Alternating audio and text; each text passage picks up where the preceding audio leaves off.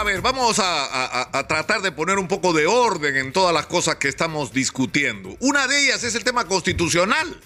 Hoy tenemos dos extremos, los que quieren ahorita una asamblea constituyente están desesperados y los que quieren cambiar la constitución en la comisión de constitución de Congreso, entre cuatro paredes y con el 7% de aprobación nacional. Por eso es importante que en este momento se haga un recuento y un recuerdo de los orígenes. La constitución del 93 fue producto de una elección promovida por Alberto Fujimori luego de un golpe de Estado, que no habría que olvidar, en un Congreso Constituyente Democrático al que no fueron ni el APRA ni Acción Popular, que eran en ese momento probablemente dos, si no los dos partidos más importantes del país. No fueron, porque no la consideraban legítima. No consideran legítima esa institución. Esta institución aprobó una constitución que fue sometida al referéndum. Resulta que cuando se somete a referéndum teníamos 11.620.000 electores. Bueno, el 30% no fue a votar. No fue a votar.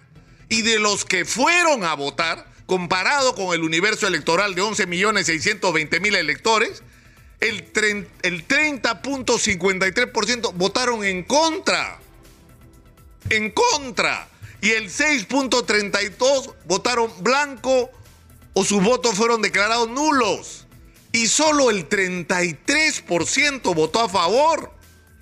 Entonces ahí teníamos un problema. Es decir, teníamos una constitución convocada por un gobierno sin legitimidad legal porque había partido de violar la ley y hacer un golpe de Estado que había hecho una convocatoria a una institución donde no fueron dos de los más importantes partidos nacionales. Y en tercer lugar, con la justa, 33%. Pero ¿saben una cosa más? ¿Saben cuál fue la diferencia de votos entre el sí y el no? 300 mil votos. ¿Y saben cuántos votos se declararon nulos en esa elección? Más de medio millón. ¿Y saben dónde se anularon esos votos? Donde ganaba el no. Y hubo en ese momento denuncias y sospechas fundadas de que se había hecho lo que después se probó en la elección de Alejandro Toledo. Había habido manipulación de las autoridades electorales, porque en esa época sí se manejaban a las autoridades electorales. Y se anulaban y se creaban votos ahí donde no existían o donde no convenían. Cuando entra el gobierno de Valentín Paniagua enfrentado a esta situación, lo que propone es hagamos una comisión, la presidía Diego García Sayán, y le voy a decir los miembros de la comisión para que se sorprendan.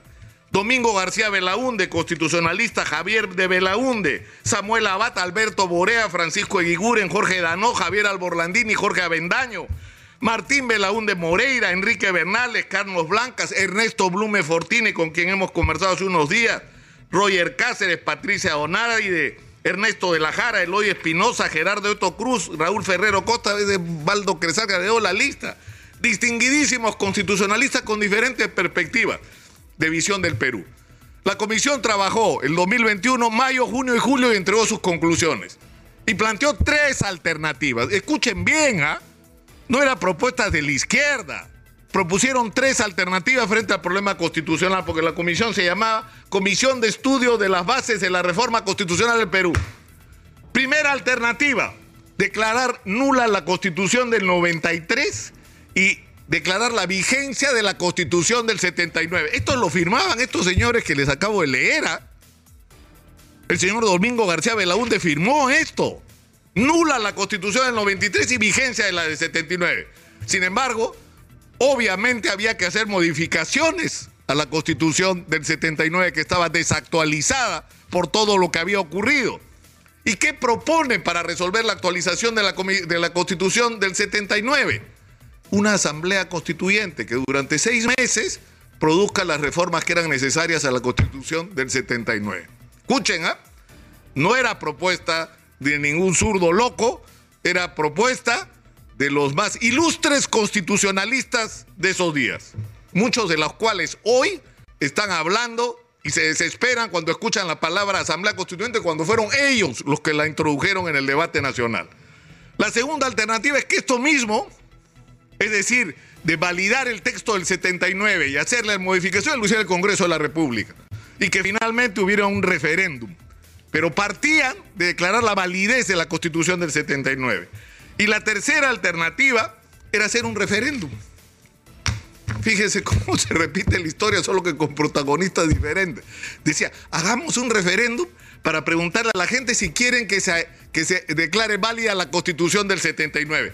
Y si se gana la mayoría de que se declare válida, entonces hay que hacer una asamblea constituyente. Para revalidar la constitución del 79, para hacerle los cambios que son necesarios. Entonces, yo creo que hay que bajar un poco el tono, bajar un poco la histeria que tiene alguna gente, porque evidentemente necesitamos una discusión constitucional. Necesitamos que nuestra constitución tenga la legitimidad de contar con el respaldo de la inmensa mayoría de peruanos. Que no sea una constitución donde un sector de la sociedad le impone al otro su ideología o su visión del país, sino que resuma todo aquello en lo que estamos de acuerdo, lo que compartimos como nación, lo que son nuestros objetivos comunes y además las reglas de juego que deben regir nuestras vidas.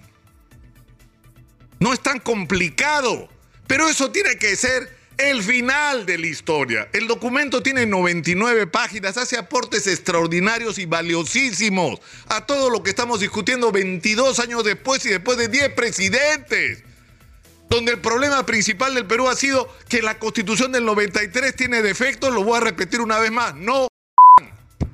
Por favor, ese es el problema del Perú, las fallas de la constitución del 93. El problema del Perú es que nos pagan impuestos. ¿Y de dónde han salido los 200 mil millones de soles que tenemos de presupuesto en la República? El problema del Perú es tener un aparato del Estado ineficiente y corrupto. Porque si no hubiéramos tenido los niveles de ineficiencia y de corrupción, no estaríamos donde estamos. En el Perú habría carreteras, la gente tendría agua, vivienda, habría educación de calidad, habría salud pública de calidad. Estaríamos en otro capítulo de la historia mirando así de cerquita el primer mundo. Y miren cómo estamos. Con un crecimiento económico extraordinario y con la gente sin agua en sus casas. ¿Y, de qué es producto esta vergüenza? De las fallas de la Constitución del 93. Por supuesto que la Constitución del 93 tiene fallas, pero ¿ustedes creen que ese es el problema? ¿Que eso es lo que nos ha puesto como estamos? Pueden cambiar todas las constituciones que quieran y mientras no resolvamos el problema de un Estado donde no hay meritocracia, donde hay dedocracia, donde hay ineficiencia, donde hay corrupción, donde la plata que se recibe por el canon se la tiran o la malusan donde los recursos nacionales terminan en bolsillos de los políticos y no en resolver los problemas de la gente, vamos a seguir igual. Entonces pongamos las cosas en su lugar y enfrentemos esta discusión sin miedo.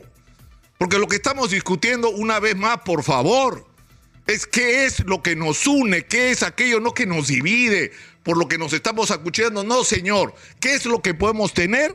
Como objetivos comunes para construir la nación con la que todos soñamos para nuestros hijos y nuestros nietos. Y discutamos cuáles son las reglas de juego con las que vamos a organizar nuestra democracia. Lamentablemente ese es un tema pendiente. Y yo propongo, tomemos como base lo que se propuso en la comisión de, Valentín Paniagua del año, 2020, del año 2001. Es decir, 21 años después, regresemos a donde nos quedamos y ordenemos esta discusión de manera seria, responsable, serena, pero comencemos por enfrentar nuestra urgencia. Porque hay gente que dice, vamos a una asamblea constituyente, ¿qué partidos van a ir? ¿Me pueden decir ustedes? ¿Qué nivel de representación tienen esos partidos? Yo fui testigo privilegiado de la asamblea constituyente que presidió Víctor Raúl Aya de la Torre. Y los partidos merecían el nombre. Porque primero tenían ideología tenían propuestas, tenían planes. Sus miembros compartían sueños para un país distinto. Y además tenían una extraordinaria representatividad, tenían raíces en la sociedad. Tenían raíces. Uno llegaba al Congreso de la República y habían distinguidísimos intelectuales y había campesinos puestos por quién? Por los partidos. Por los partidos. Había líderes empresariales y líderes sindicales. ¿Y quién los había puesto ahí? Los partidos. Porque la gente era parte de los partidos. Estamos en esa situación ahora, no pues. Ni de lejos. Entonces la tarea hoy es construir partidos políticos. Ya no sobre la base de quién va a ser el próximo candidato para que nos termine desilusionando cuando llegue al gobierno, sino cuáles son las ideas, los planes, las propuestas que tenemos para transformar este país. y que todo que, aquel que piense de alguna manera se agrupe políticamente y pelee dentro de su partido porque haya democracia, porque los candidatos se elijan de manera adecuada. Cuando un dirigente o una persona que ha sido electo con el voto de un partido traicione los ideales y las propuestas del partido, sea el, el partido sea el primero en sacarlo de donde está. Eso es lo que hay que hacer ahora. Esa es la tarea del momento. Pero lamentablemente seguimos revolcándonos en el lodo.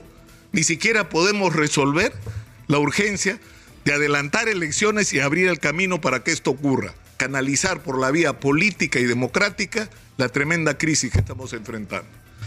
Soy Nicolás Lucar, estamos en Hablemos Claro, este es, estamos en Exitosa, que es la voz que integra al Perú.